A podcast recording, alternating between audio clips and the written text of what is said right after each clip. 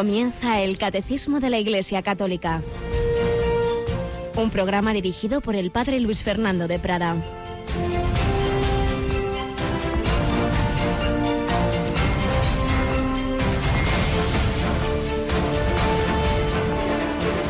Alabados sean Jesús, María y José. Muy buenos días.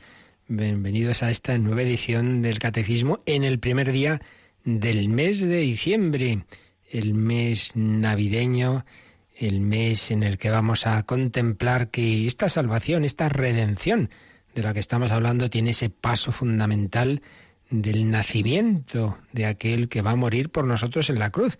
Quizá alguno diga, ay, fíjate, en el mes de Navidad, de Adviento, hablando de la pasión, todo está unido. De hecho, San Ignacio de Loyola en sus ejercicios espirituales, cuando propone la contemplación del nacimiento de Jesús, dice que veamos como toda una, una visión de conjunto de esa vida de ese niño que, que, va a empezar un camino en el que va a haber pues tantas dificultades, pasar frío, calor, hambre, sed, hasta morir en la cruz. Y de hecho, habréis visto que hay nacimientos o, imágenes del niño Jesús, cunitas del niño Jesús que llevan una cruz, una cruz en esa maderita del, del pesebre, como indicando la unidad de la vida de Cristo. Nació pobre, nació en la calle, el que iba a morir aún más pobre en la calle, en, en las afueras de Jerusalén. Jesús, nuestro redentor. Tenemos con nosotros a Mónica Martínez. Buenos días, Mónica. Muy buenos días, padre. Bueno, un Jesús que como acabas de anunciar, pues nos va a acompañar esta noche de una manera muy especial, o nosotros le vamos a acompañar porque él siempre está con nosotros en la capilla, pero esta noche vamos a exponerlo, ¿verdad? Así es, eh, como cada jueves eh, anterior al primer viernes de mes, pues hoy eh, a las 11 de la noche tendremos ya la habitual hora santa. Una hora santa que pueden seguir por las ondas, pero también si no nos falla la técnica, que de vez en cuando lo hace, también a través de internet en su ordenador, en el móvil también, si es de estos móviles con conexión a internet, pues si entran en nuestra magnífica página web www.radiomaria.es verán un enlace y ahí pues se puede entrar a través de, de, este pequeño milagro de la técnica, ¿verdad? En nuestra capillita para seguir la hora santa. Pero antes, como también has dicho, ya comenzábamos ayer la novena de la Inmaculada. ¿A qué hora, a qué hora la hacemos, Mónica? Es después de la oración de vísperas, eso de las ocho menos cuarto, menos diez. Tienen que estar bien atentos. Claro que sí. Y a la Virgen María le vamos a pedir que nos ayude a dejarnos edificar eh, por la palabra de Dios, como el Evangelio de hoy nos dice, poniendo a Jesús esa comparación de la casa edificada sobre arena y la casa edificada sobre roca cuando está edificada sobre arena, personas de fe débil, o que solamente pues cuando las cosas van bien y llegan las tormentas, las dificultades, los sufrimientos, algo inesperado, una enfermedad, una muerte o el ambiente tan contrario y esa aparente fe, vida cristiana, pues era muy débil y se hunde, mientras el que está realmente firme, edificado, arraigado en Cristo, pues aunque lleguen esas tormentas, el Señor va a, a, hacer que esa casa no se hunda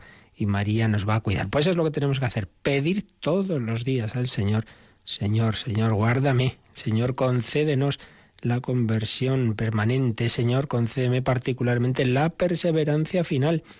El padre Loring, que en paz descanse, lo habréis oído en alguna charla que hemos puesto aquí en Radio María, aconsejaba y él siempre lo hacía todos los días, él lo hacía en la misa, en la consagración, pedía al Señor, por un lado, su propia perseverancia, y todos debemos pedirla, porque el que está en pie, mire, no caiga.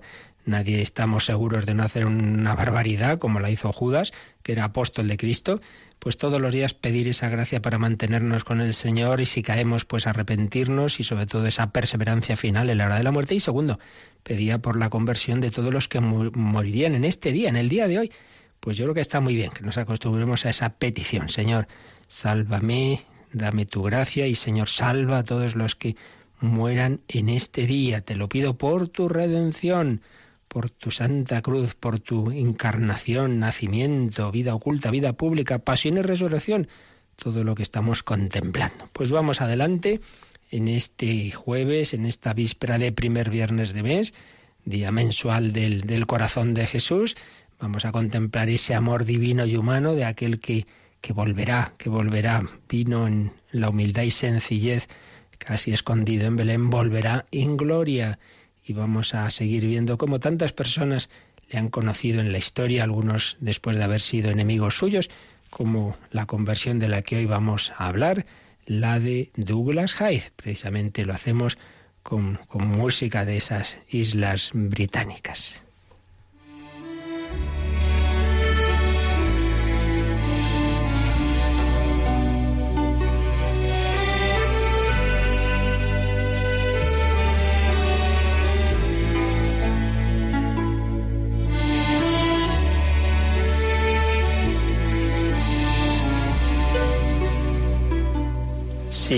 Hablábamos ayer de la conversión al cristianismo de un rabino judío, quien se cambió el nombre de Israel Soliera Eugenio Zoli. Hoy hablamos de la conversión de Douglas Hyde. No hay que confundirlo con su homónimo que llegó a ser presidente de la República Irlandesa. No, Douglas Hyde, que vivió entre 1911 y 1981 eh, era de inicio pues de una familia protestante, concretamente metodista.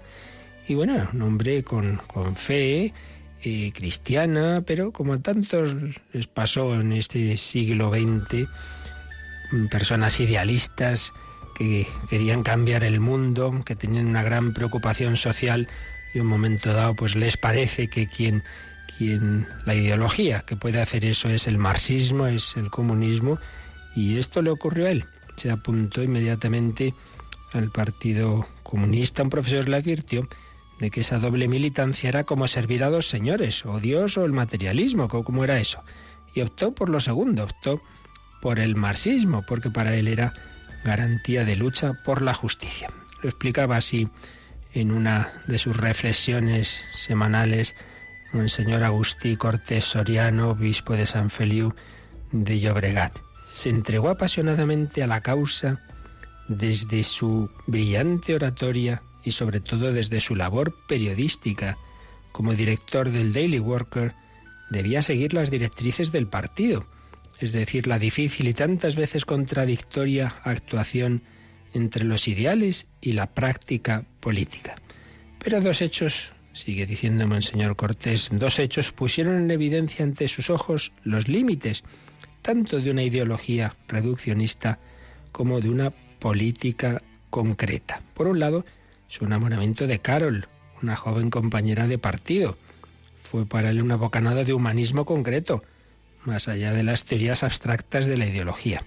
Y por otro lado, los cambios de táctica partidista a favor o en contra del pacifismo, según las alianzas o enfrentamientos con el fascismo de Hitler en torno a la Segunda Guerra Mundial. A veces les decían, hay que apoyar esto, a veces lo contrario, pero bueno, ¿qué coherencia es esta?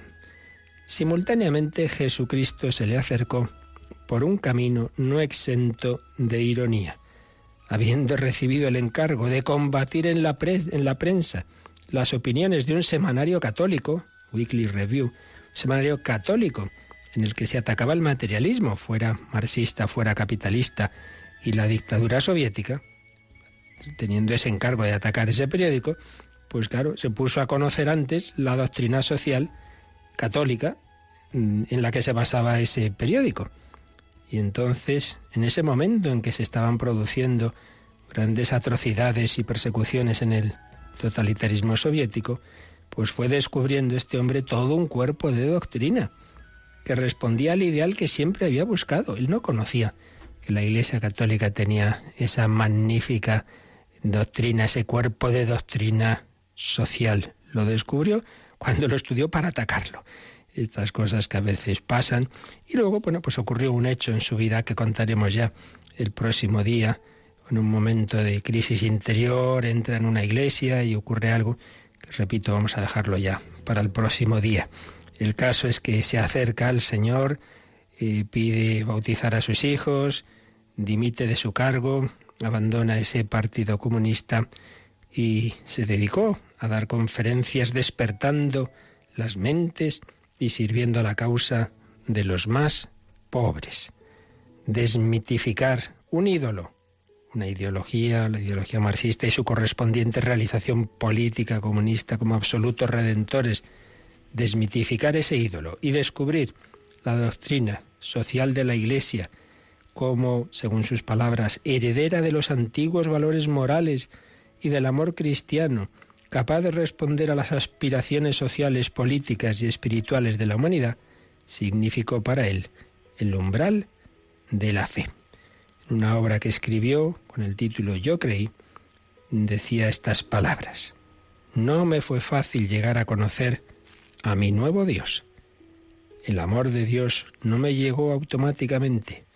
Lentamente yo llegué a conocer el amor de Dios. Pero una cosa es segura, mi Dios no ha fracasado.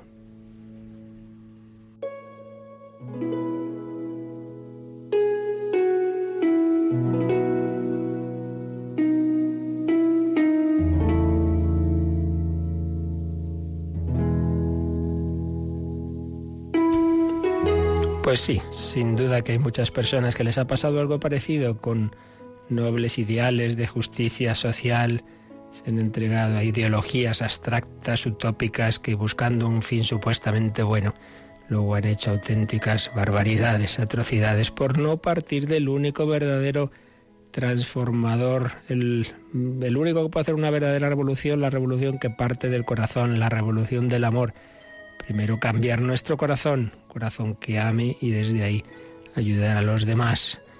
Y ese es Jesús. Pues ver, seguiremos viendo otro día más detalles de cómo fue la conversión de este hombre, Douglas Hyde, que un momento de su vida tuvo la alegría de abrazarse con el Papa Pío XII, aquel que tanto odió el comunismo y al que tanto lo calumnió, y el que él también, este periodista, había atacado antes, luego tras su conversión, pues pudo ver en él ese vicario de Jesucristo.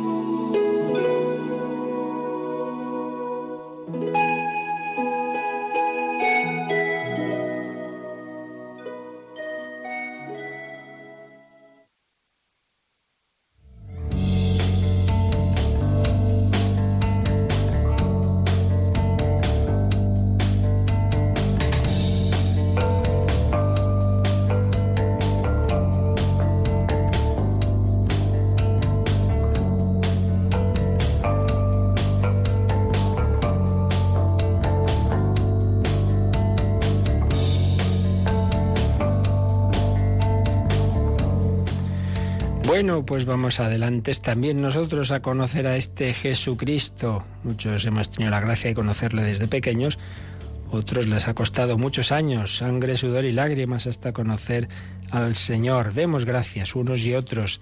Lo importante es que nuestra vida esté guiada por Él y que antes o después pues la vivamos con Cristo. Saulo pues no lo conoció desde pequeño, pero luego menudo apóstol fue, San Pablo.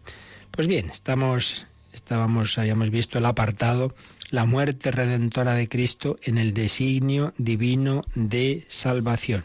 Y dentro de este apartado, el último titulillo que vimos fue Dios tiene la iniciativa del amor redentor universal.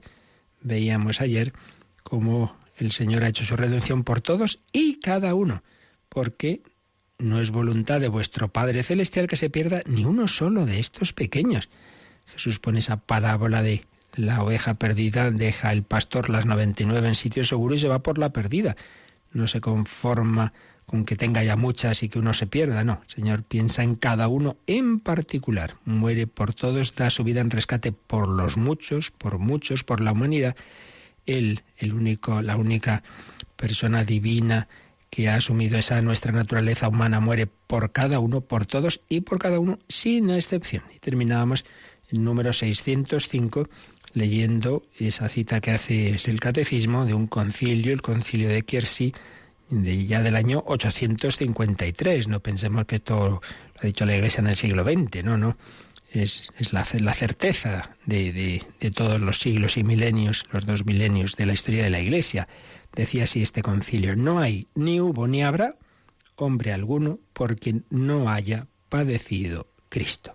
Pues bien, desde esta certeza, desde estos fundamentos de ese amor de Dios, de ese amor redentor personalizado, que está de trasfondo de lo que nos está explicando el catecismo sobre la muerte redentora de Jesucristo, vamos al tercer apartado que se titula así, Cristo se ofreció a su Padre por nuestros pecados. Esa pasión de Jesús fue un ofrecimiento. En la misa tenemos el ofertorio. ofrecemos ese pan y vino que van a transformarse en el cuerpo y la sangre de Cristo. Pues Cristo también tuvo su ofertorio toda su vida se ofreció desde su entrada en el mundo. Y luego ese ofertorio llegó a su consumación, la consumación del sacrificio en la pasión. Pero toda la vida de Cristo es ofrenda al Padre.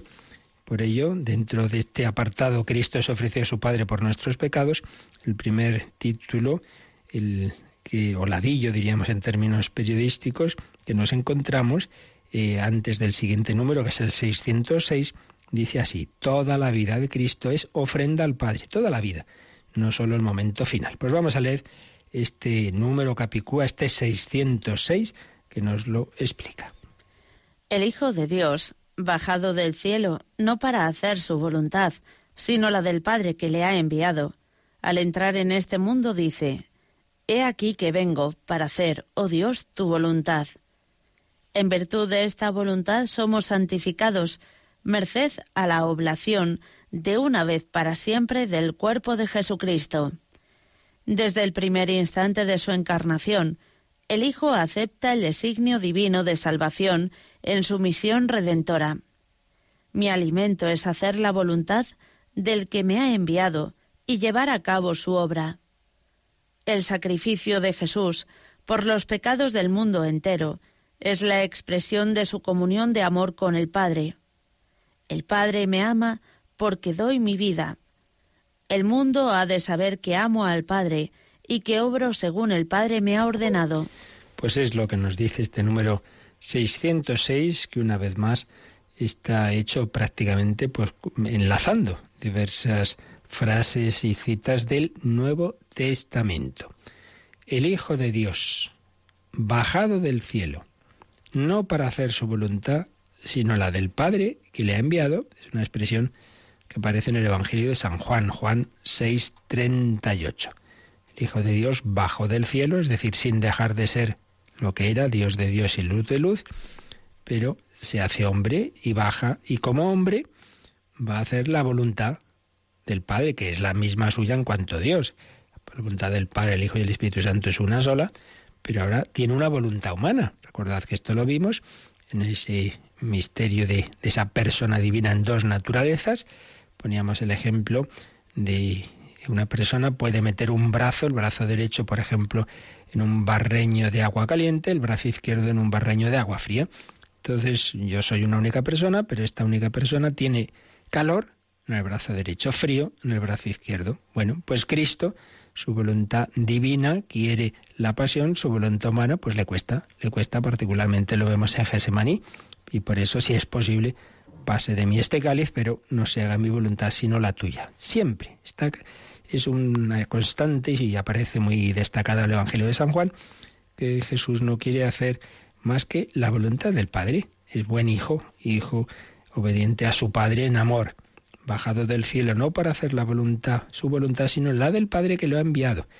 Y esto lo expresa de una manera misteriosa esa carta y del Corpus Paulinum, aunque, aunque no es propiamente de, directamente de San Pablo, pero bueno, sí, siempre se ha visto en ese grupo de cartas de una u otra manera de discípulos de San Pablo, al menos la carta a los hebreos. Entonces, en el capítulo 10, que cita aquí el Catecismo Hebreos 10, 5 a 10, se dice que el Hijo de Dios, al entrar en este mundo, dijo. Entonces se presupone que, claro, es el momento de, la concepción, de la encarnación, ¿no? Entonces, que, en ese diálogo con el Padre, ese Hijo, eh, ya haciéndose hombre, asumiendo el inicio de la vida humana, diría, He aquí que vengo para hacer, oh Dios, tu voluntad. Y comenta el autor de la carta a los hebreos, en virtud de esta voluntad somos santificados, merced a la oblación de una vez para siempre del cuerpo de Jesucristo. ¿Qué nos ha salvado? Pues no simplemente, como ya hemos dicho varias veces, un decreto divino, una especie de amnistía general, Dios desde arriba nos perdona. No, no ha sido así como lo ha querido hacer Dios, sino nos ha salvado una voluntad humana, la del hombre, Cristo Jesús. Tenemos un redentor de nuestra raza, uno de nosotros nos ha salvado, uno que ha tenido una vida con la que ha reparado todos nuestros muchísimos pecados. Nuestro redentor es un hombre, un hombre cuya voluntad ha obedecido al Padre. ¿Y cómo puede lo, de un hombre compensar lo de todos los demás? Claro, porque ese hombre lo que hace tiene una dignidad infinita porque sí, es un hombre, pero es un hombre cuya personalidad, cuyo yo es divino, es el Hijo eterno de Dios. Y por eso sus actos tienen esa dignidad, ese valor infinito. Todo lo que hacía Jesús, nada, simplemente el estar ahí en Nazaret hubiera bastado eh, por, por, esa, por ese valor infinito de sus actos, pero prefirió asumir las consecuencias de nuestros pecados hasta la muerte y muerte de cruz, y en esas circunstancias mucho más difíciles de obedecer y de hacer esa voluntad del Padre, pues también, también hacerlo ahí, en esas circunstancias de sufrimiento, de pasión y de muerte. Por eso, en virtud de esta voluntad, somos santificados merced a la oblación de una vez para siempre del cuerpo de Jesucristo. Jesús se ofreció una vez para siempre en la cruz por eso no es que cuando luego celebramos la misa es que volvemos a matar a Jesús, como si no, sino que se hace presente el único sacrificio de Cristo. Jesús se ha ofrecido una vez para siempre, pero lo que él hizo cruentamente en la cruz se lo ofrece al Padre en el cielo y nosotros hacemos presente ese ofrecimiento de aquello que él vivió sangrientamente, pero que ahora sigue presentando al Padre esas llagas que han quedado en su gloriosa humanidad hemos sido santificados en virtud de la oblación de una vez para siempre del cuerpo de Jesucristo. Sigue diciendo el catecismo, desde el primer instante de su encarnación, el Hijo acepta el designio divino de salvación en su misión redentora desde el primer instante, no solo es al final. Entonces pone otra cita de Juan 4:34, que es el capítulo en el que se encuentra con la samaritana. Mi alimento es hacer la voluntad del que me ha enviado y llevar a cabo su obra. ¿Qué es lo que mueve toda la vida de Jesús? Pues ese deseo de cumplir esa misión que tiene, llevar a cabo esa obra, esa obra de la redención. ¿Y de qué se alimenta Jesús? Mi alimento es hacer la voluntad del que me ha enviado. Qué distinto a nuestras rebeldías, que basta que nos manden algo, que nos digan que hacer esto, que de qué se trata, que me opongo. Jesús esa actitud de humildad, de obediencia. Sigue diciendo el catecismo, el sacrificio de Jesús por los pecados del mundo entero Cita de la primera carta de San Juan, 1 Juan 2.2, el sacrificio de Jesús por los pecados del mundo entero es la expresión de su comunión de amor con el Padre. ¿Cómo le manifiesta al Padre el amor que le tiene? Pues dando la vida por nosotros, por los hijos, para que lleguemos a ser hijos adoptivos y podamos ir a casa de su mano. Jesús le dice al Padre, no te preocupes que yo los llevo a casa. Y por eso el Padre me ama porque doy mi vida. Juan 10, 17. El Padre ve cómo, cómo yo pues cumplo ese plan. Y finalmente aparece la cita de Juan 14, 31, que son palabras de Jesús en la última cena realmente preciosas. El mundo ha de saber que yo amo al Padre y que obro según el Padre me ha ordenado. Pues tantos mártires también, pues aunque no lo hayan dicho explícitamente, es lo que han cumplido. El mundo va a saber que yo amo a Dios y que que obros lo que lo que el Padre, lo que y también el Hijo y el Espíritu Santo me han dicho. Que lo sepan, que yo pongo a Dios por encima de todo, incluso por encima de mi vida. Toda la vida de Cristo tiene esta unidad, haga lo que haga, Él siempre tiene ese trasfondo de humildad, de amor, de obediencia al Padre y de entrega de nuestra vida y de unidad por cumplir esa misión.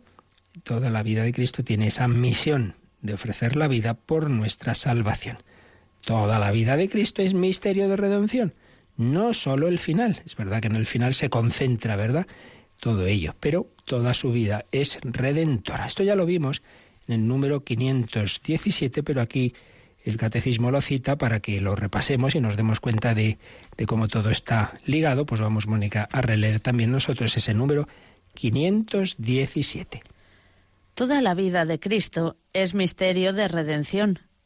La redención nos viene ante todo por la sangre de la cruz, pero este misterio está actuando en toda la vida de Cristo. ya en su encarnación, porque haciéndose pobre, nos enriquece con su pobreza. En su vida oculta, donde repara nuestra insumisión mediante su sometimiento. En su palabra, que purifica a sus oyentes. En sus curaciones y en sus exorcismos, por las cuales Él tomó nuestras flaquezas y cargó con nuestras enfermedades. En su resurrección, por medio de la cual nos justifica. Pues un número precioso. Toda, toda la vida de Cristo es misterio de redención. Eh, ahí estábamos viendo que la vida de Cristo es misterio de revelación del Padre. Conociendo a Jesús conocemos al Padre. Es misterio de recapitulación. Todo busca restablecer al hombre caído en su vocación primera. Y es misterio de redención. Toda, toda la vida. Nos ha dicho este número 517 que es verdad que la redención, ante todo, viene por la sangre de la cruz. Pero, dice, este misterio está actuando en toda la vida de Cristo. Todo se ha ido preparando, ya en su encarnación. Ya ahí hay un paso, porque haciéndose pobre nos enriquece con su pobreza, haciéndose hombre nos diviniza con su humanidad, podríamos eh, parafrasear, encarnación redentora, en su vida oculta repara nuestra insumisión mediante su sometimiento. Nos dice el Evangelio que obedecía, que estaba sujeto a sus padres, siendo más digno a nivel infinito, claro, como Dios que, que era y es. Y sabiendo más, pero obedece a José y a María en su vida oculta, repara nuestra insumisión mediante su sometimiento. Luego en su vida pública, con esa palabra que va purificando a sus oyentes, con esas curaciones y exorcismos, en las que Él tomó nuestras flaquezas y cargó con nuestras enfermedades, la pasión que estamos viendo y la resurrección, por medio de la cual nos justifica. Todo es misterio de redención. Y así Jesucristo eh, recapitula toda nuestra existencia y la quiere llevar al Padre. Y el inicio de esa vida pública hay otra escena muy importante que también vimos, pero que el número que estamos comentando, el 606 del Catecismo, mm, cita el 536, porque vemos también em, esa unidad mm, de intención redentora de la vida de Cristo en su bautismo, el bautismo de Jesús, y en esa imagen que Juan Bautista le aplica a Jesús, la del Cordero de Dios. Vamos a releer, que lo vimos en su momento, pero viene bien aquí releer también el número 536. El bautismo de Jesús es, por su parte, la aceptación y la inauguración de su misión de siervo doliente. Se deja contar entre los pecadores. Es ya el Cordero de Dios que quita el pecado del mundo. Anticipa ya el bautismo de su muerte sangrienta. Viene ya a cumplir toda justicia, es decir, se somete enteramente a la voluntad de su Padre por amor acepta el bautismo de muerte para la remisión de nuestros pecados. A esta aceptación responde la voz del Padre, que pone toda su complacencia en su Hijo. El Espíritu que Jesús posee en plenitud desde su concepción viene a posarse sobre él. De él manará este Espíritu para toda la humanidad. En su bautismo se abrieron los cielos, que el pecado de Adán había cerrado, y las aguas fueron santificadas por el descenso de Jesús y del Espíritu como preludio de la nueva creación. Número denso este 536, pero fijaos ahora, releído, pues nos damos cuenta de cómo en esa escena, aparentemente sin mucho trasfondo, madre mía, estaba sintetizada toda la, la misión redentora de Jesucristo ese al que Juan llamó el Cordero de Dios que quita el pecado del mundo, es ese siervo doliente que se pone en la fila como un pecador más a ser bautizado por Juan, va a asumir nuestros pecados y dice anticipa el bautismo de su muerte sangrienta. En un momento dado Jesús está hablando del bautismo, el bautismo de su, de su muerte, de su pasión, en cuanto deseo que se cumpla, pues está ahí ya como prefigurado le dice a Juana, vamos a cumplir toda justicia, es decir, cumplir totalmente la voluntad del Padre, aceptar por amor ese sumergirse no simplemente en el agua del Jordán, sino sumergirse en lo que va a ser su, su misión redentora que va a llevarle a la muerte. Y a ese Hijo hecho hombre, que cumple esa voluntad del Padre, corresponde la voz del Padre. Mirad este, este es mi Hijo el amado, en quien me complazco. ¿Cómo no se va a complacer en ese Hijo tan bueno que asume esa misión de dejar esas delicias del cielo para, para asumir todos los dolores y limitaciones de la tierra y sobre todo ese odio que le lleva a llevar a la cruz? Y ese Hijo eterno lleno del Espíritu Santo, el Espíritu Santo que lo posee en plenitud desde su concepción, por la que ha sido concebido en el seno inmaculado de María, ese Espíritu Santo se posa sobre él, la imagen de, de la paloma que se posa sobre Cristo. Y nos está indicando que ese Espíritu desde Jesús se nos va a dar a todos los hombres. Y entonces abrieron los cielos. es decir, esa comunicación que la humanidad había roto con Dios, nos habíamos separado de Dios por el pecado original y toda la demás cadena de pecados, entonces esto ahora se repara, se restaura, se abren los cielos. Jesús va a ser camino, va a ser ascensor, diría Santa Teresita, que nos va a llevar al cielo. Se abrieron los cielos que el pecado de Adán había cerrado y las aguas fueron santificadas. Entonces, al bautizarnos nosotros, entramos en esa Santísima Trinidad que tiene esa teofanía, la voz del Padre, el Hijo que se bautiza, y la paloma del Espíritu Santo, pues eso se realiza en cada bautismo. También en cada bautismo no lo oímos, pero hay una voz que dice, este es mi hijo, esta es mi hija, muy amado, muy amada, en quien me complazco. Hijos en el Hijo. Hemos sido redimidos por nuestro Redentor. Ese es nuestro Rey, Rey de amor, Rey coronado de espinas, Rey desde el trono de la cruz, Jesús Nazareno, Rey de los judíos, Rey de la humanidad entera. Pues vamos a agradecer a Jesucristo, nuestro Rey, que nos ha redimido con toda su vida, con toda su encarnación, vida oculta, vida pública, pasión, muerte y resurrección.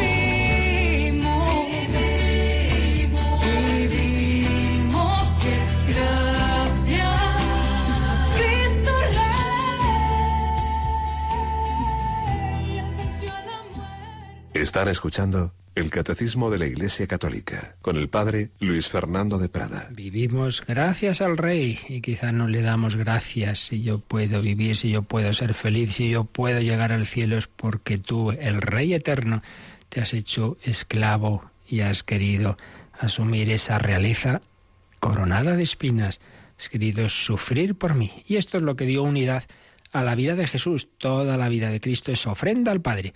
Estamos viendo en el Catecismo. Pues vamos a ver cómo lo expresa el siguiente número, Mónica, el 607. Este deseo de aceptar el designio de amor redentor de su Padre anima toda la vida de Jesús, porque su pasión redentora es la razón de ser de su encarnación. Padre, líbrame de esta hora, pero si he llegado a esta hora para esto, el cáliz que me ha dado el Padre, ¿no lo voy a beber? Y todavía en la cruz, antes de que todo esté cumplido, dice, tengo sed. Realmente impresionante lo que aquí sintetiza el catecismo. Y es que eso no fue, ya lo hemos dicho en otros días, y hay que insistir en ello. ¿eh? A veces se hacen presentaciones, bueno, Jesús lo importante es que anunciaba el reino, vivir de esta forma, de esta otra, pero claro, tuvo la mala suerte que se encontró con la oposición de los poderosos, entonces pues nada, le cortaron la vida en lo mejor de ella, como si hubiera sido una especie de accidente que impidió cumplir su misión. No tiene nada que ver eso con lo que nos cuentan los evangelios. Toda la vida de Jesús está orientada a dar, a dar, entregar esa vida. No, no es algo que ha ocurrido por las circunstancias que confluyeron en su muerte, sino que era lo que él buscaba. Y aquí pone el catecismo varias citas que podemos recordar, ¿no? Que como a lo largo de la vida se va manifestando esa intención de Cristo. Particularmente, sabéis que se suele distinguir en la vida pública de Jesús, primera etapa, quizá pudo ser como un año más o menos, y claro, conoce a los apóstoles, empiezan a seguirle, empiezan a conocerle, las grandes predicaciones ante grandes masas, el sermón del monte, grandes milagros, multiplicaciones de panes, todo eso. Esa etapa, pues todo parecía que iba muy bien, aunque ya empezaron las oposiciones, pero bueno. Y hay un momento en que la cosa empieza a cambiar. Una de esas multiplicaciones de panes viene después ese discurso del pan eucarístico. Jesús dice que lo importante no es el pan material, que lo importante es la Eucaristía. Empieza a hablar de que hay que comer su cuerpo, su sangre. Nos lo cuenta el capítulo 6 del Evangelio de San Juan.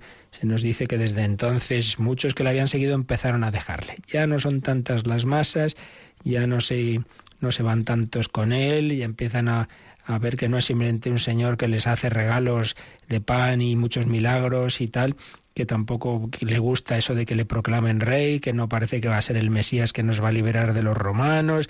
Ya la cosa empieza a cambiar. Empieza a haber discípulos que le abandonan, Judas ya empieza a enfriarse, tanto que Jesús, al acabar ese capítulo 6, les dice a los apóstoles, ¿también vosotros queréis marcharos?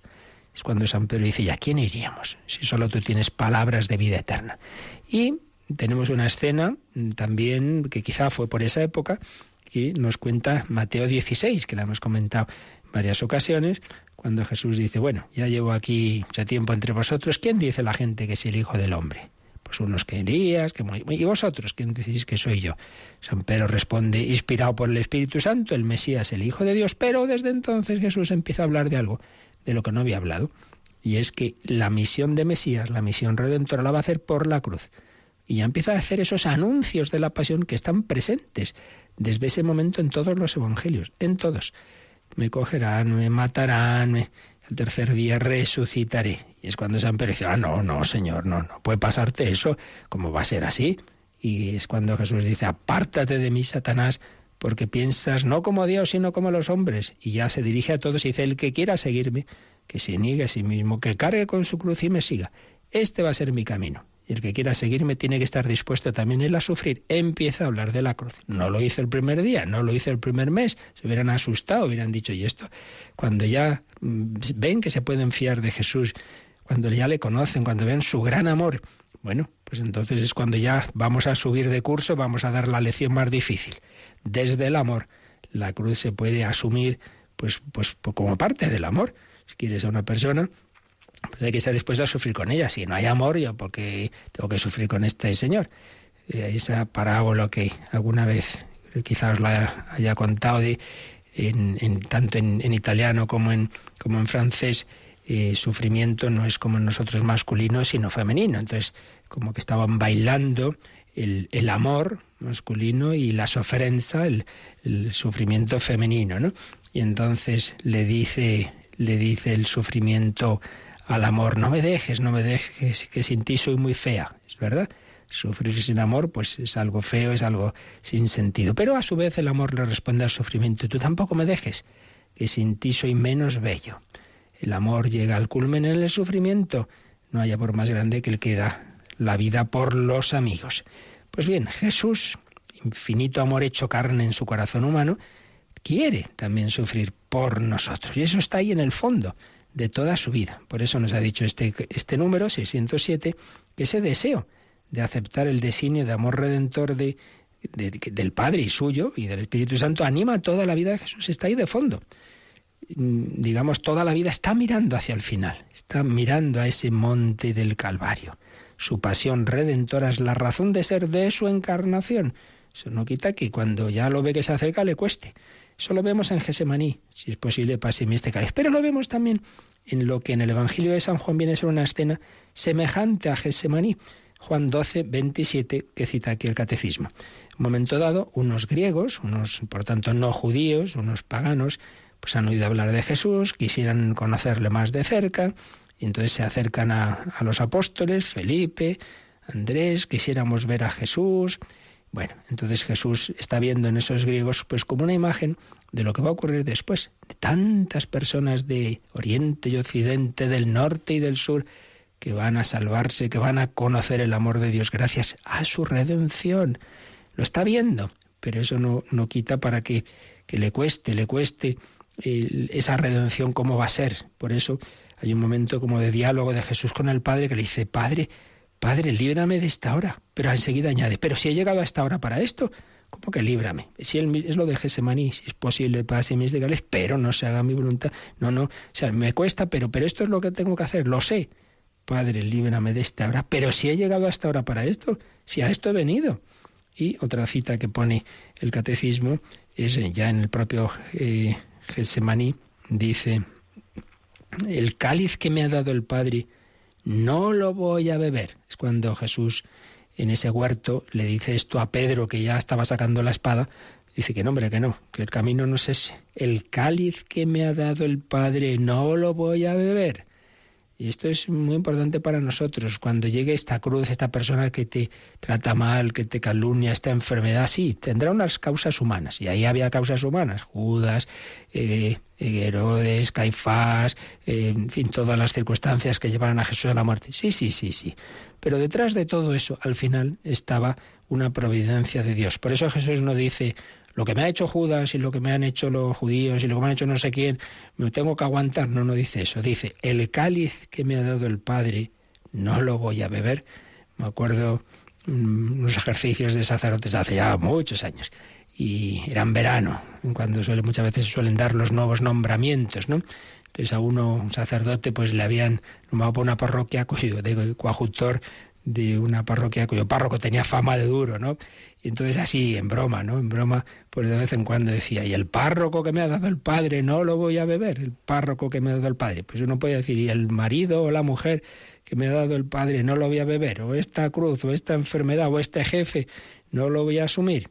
Mira ahí, al final, esa mano de Dios que a través de la cruz no, no es para fastidiarte, es para madurarte y es para que colabores en la redención del mundo el cáliz que me ha dado el Padre, no lo voy a beber. Y todavía en la cruz, cuando todavía quedan unos minutos antes de acabar de consumar esa redención, que dice Jesús, que grita, tengo sed, tengo sed de cumplir esa voluntad, tengo sed de almas, tengo sed de amor, tengo sed de que el hombre tenga sed de Dios. Ese grito que, que oyó la Madre Teresa de Calcuta y que está escrito en todas las capillas de las misioneras de la caridad, tengo sed ese grito que ha atravesado el alma de tantos misioneros, de Francisco Javier, tengo sed. Jesús tiene sed de que su redención llegue al mundo entero. Y, y por ese motivo ha bajado del cielo a la tierra. Ya lo veíamos cuando empezábamos a ver la encarnación mónica en el 457, que cita aquí el catecismo, veíamos los motivos de por qué el verbo se hizo carne. Y uno de esos números, vamos a releerlo, es el 457 que aquí nos cita el catecismo. El Verbo se encarnó para salvarnos, reconciliándonos con Dios. Dios nos amó y nos envió a su Hijo como propiciación por nuestros pecados. El Padre envió a su Hijo para ser Salvador del mundo. Él se manifestó para quitar los pecados. Tres frases de San Juan de su primera carta y luego este 457 añadía una preciosa cita del Santo Padre San Gregorio de Nisa. La leemos también. Nuestra naturaleza enferma exigía ser sanada, desgarrada, ser restablecida, muerta, ser resucitada. Habíamos perdido la posesión del bien. Era necesario que se nos devolviera. Encerrados en las tinieblas, hacía falta que nos llegara la luz. Estando cautivos, esperábamos un Salvador, prisioneros, un socorro, esclavos, un libertador. ¿No tenían importancia estos razonamientos? ¿No merecían conmover a Dios hasta el punto de hacerle bajar hasta nuestra naturaleza humana para visitarla, ya que la humanidad se encontraba en un estado tan miserable y tan desgraciado? Pues sí, así fue. Dios se conmovió, bajó a visitarnos, y no solo una visita así como hacen los jefes de Estado desde sus grandes coches a lo lejos, sino para asumir nuestra naturaleza herida y así sanar nuestra enfermedad, así restablecer nuestros desgarros, así resucitarnos muertos. Lázaro, sal fuera. Joven, a ti te lo digo, levántate. Esas resurrecciones de Jesús eran un símbolo de cómo quiere resucitarnos a ti y a mí de nuestra vida sin amor, sin Dios, sin esperanza, de nuestra vida de pecado, esclavos, adictos a tantas esclavitudes que, que el mundo de hoy pues con ellas nos va enganchando. Necesito un Salvador. Ven, Señor Jesús. Jesús vino y toda su vida tuvo ese leitmotiv, toda su vida unida por esa, por esa intención, por esa misión. Mi vida para la salvación de toda la humanidad. Y ya recordábamos ayer que toda la humanidad es todos y cada uno. No hay, ni hubo, ni habrá hombre alguno porque en Cristo no haya padecido. Pues lo dejamos aquí. El próximo día veremos y le explicaremos un poquito esa expresión de Juan Bautista del Cordero que quita el pecado del mundo, que decimos todos los días en misa. Seguiremos viendo esa redención de Cristo, pero vamos ahora a agradecérsela y a, darnos cuenta de que esos misterios de la vida de Cristo no han terminado. Nos queda ese que decimos en, en el credo, volverá a juzgar a vivos y muertos esa segunda venida, esa parusía. El que vino en la pobreza de nuestra carne en Belén volverá al fin de los tiempos. Oiremos una canción que se nos habla de ello, pero primero se nos recuerda cómo podéis hacer ahora vuestras consultas, ahora o por correo, para cuando podamos hacerlo, porque a veces pues se nos acumulan y no nos da tiempo en un día o dos, pero todo se acabará respondiendo. Pues lo hacemos así ahora. Participa en el programa con tus preguntas y dudas. Llama al 91 153 8550. También puedes hacerlo escribiendo al mail catecismo arroba radiomaria.es. Catecismo arroba radiomaria.es.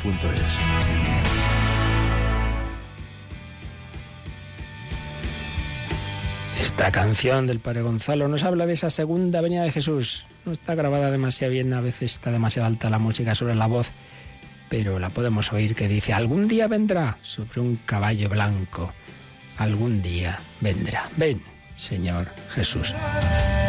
En un caballo blanco, el cielo galopando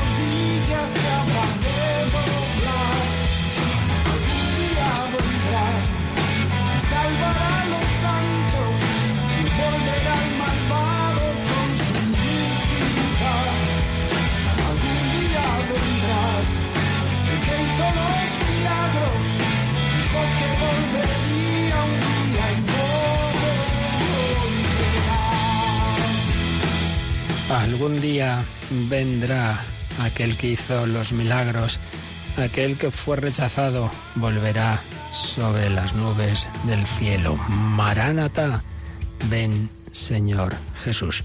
Teníamos pendiente algunos correos, todavía nos queda alguno más, pero vamos a responder algo.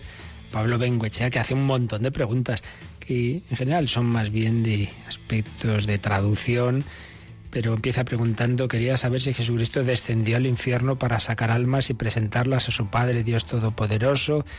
Vamos a ver, ya dijimos y volveremos a ver ya con calma más adelante en el catecismo, cuando decimos descendió a los infiernos no es al infierno, el infierno de la condenación, el infierno del que hablamos de cuando una persona se separa eternamente de Dios, ese no tiene solución, de ahí ya no se sale.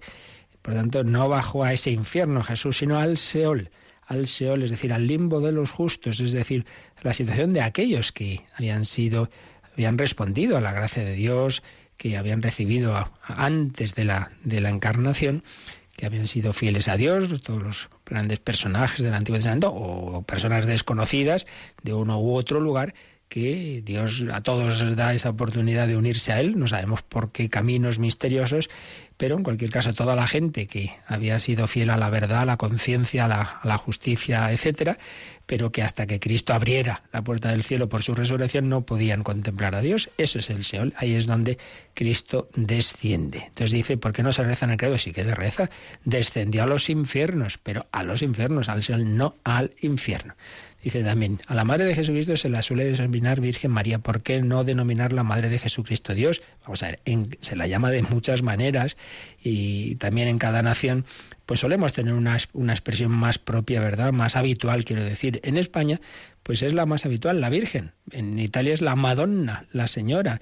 En Francia, Notre Dame, Nuestra Señora, en fin, eso en cada lugar. Pero, como ya vimos cuando vimos la Mariología, son muchas las verdades y títulos de María. La central ciertamente es María Madre de Dios, claro que también la llamamos así, no faltaría más. Y de hecho, el año como empieza, con la fiesta de Santa María, Madre de Dios. Luego habla de la consagración del vino, sangre derramada por vosotros y por muchos.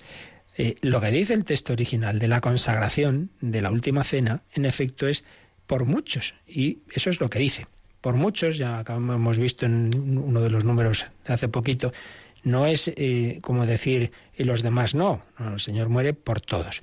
Pero es verdad que de todos esos, todos por los que muere, habrá quien, quien rechace, quien, quien no le sea útil, quien no le sea fecunda esa sangre redentora. Pero en cualquier caso, lo que dice el texto original, luego ya son nuestras explicaciones de la última cena, es sangre derramada por muchos. Y por eso, y por eso, como la traducción que tenemos dice por todos, y lo importante es en esas cosas, es ser fieles a los textos originales, se está cambiando, se está cambiando esas traducciones y en España dentro de unos meses ya se va a aplicar ese cambio también. Y entonces vamos a decir por muchos, no porque el Señor en su intención no quiera salvar a todos y no muera por todos, pero es que eso es el texto original, o hay que explicarlo. Pero el texto original el Nuevo Testamento dice por mucho. Entonces no se trata de que a mí me guste esto, me guste el otro, se trata de que eso es lo que dijo el Señor. También dice, si masticar la forma consagrada, no estamos con eso sometiendo al Señor a una tortura. Pues no, no estamos sometiendo a ninguna tortura, porque lo que nosotros masticamos es la apariencia, son los accidentes del pan, pero lo que es el cuerpo de Cristo es un cuerpo glorioso que ya no sufre físicamente. Por tanto, en eso no hay que tener ningún tipo de escrúpulo. También dice que ¿por qué no rezamos de otra forma el Ave María? Bueno, pues volvemos a lo mismo. El Ave María está formada por textos de la mayor parte, los principales, ¿verdad?, de los evangelios y luego de la tradición de la Iglesia, bueno, pues se han fijado una determinada forma y traducido en cada país también de una determinada forma. Como sabéis, no rezamos igual el Ave María en español, en, en, francés, en inglés, sobre todo el inicio, ¿verdad? El saludo a María. Pero bueno, está fijado de una forma que más o menos en todos sitios viene a significar lo mismo, con matices, y para que seamos uno, pues los obispos, pues eso lo tenemos ahora en concreto en el apéndice del compendio del catecismo. Entonces, en definitiva, que no hay que quedarse en esos detalles, lo importante es ir a la esencia de las cosas, que se dicen con esta palabra, esta otra, bueno, pues por unidad con los demás, ¿verdad? Por rezar juntos, pero no, ah, no, pues ahí sería mejor mejor decirlo así. Bueno, pues hijo, sacrifica ese tu gusto, ¿verdad? Que a veces los que saben mucho de lenguas, pues sería mejor así. Bueno, pues puede ser, pero aquí no estamos a, la perfección lingüística, sino a la humildad, la unidad y la caridad en la fe. Muy bien, pues lo dejamos, ya seguiremos y os recordamos que hoy, víspera de primer viernes, pues eh, hemos estado eh, de 8 a 9 aquí a los pies del Señor aprendiendo el catecismo, acabaremos de 11 a 12 a los pies del Señor, pero ahí ya no en doctrina, sino en oración ante el Santísimo expuesto en nuestra capilla. Hora Santa, esta noche. Recordad que ya hoy ya no llaméis o escribáis a mandar intenciones, porque ya cerrábamos anoche, que no nos da tiempo sino, pero que da igual, que el Señor lo sabe todo, se las ponéis ahí ante el Señor esta noche, o entráis en nuestro Facebook si queréis, pero ya eso no lo vamos a poder decir públicamente, pero Dios lo sabe todo. Pues esta noche nos unimos en oración. La bendición de Dios Todopoderoso, Padre, Hijo y Espíritu Santo, descienda sobre vosotros. Alabado sea Jesucristo.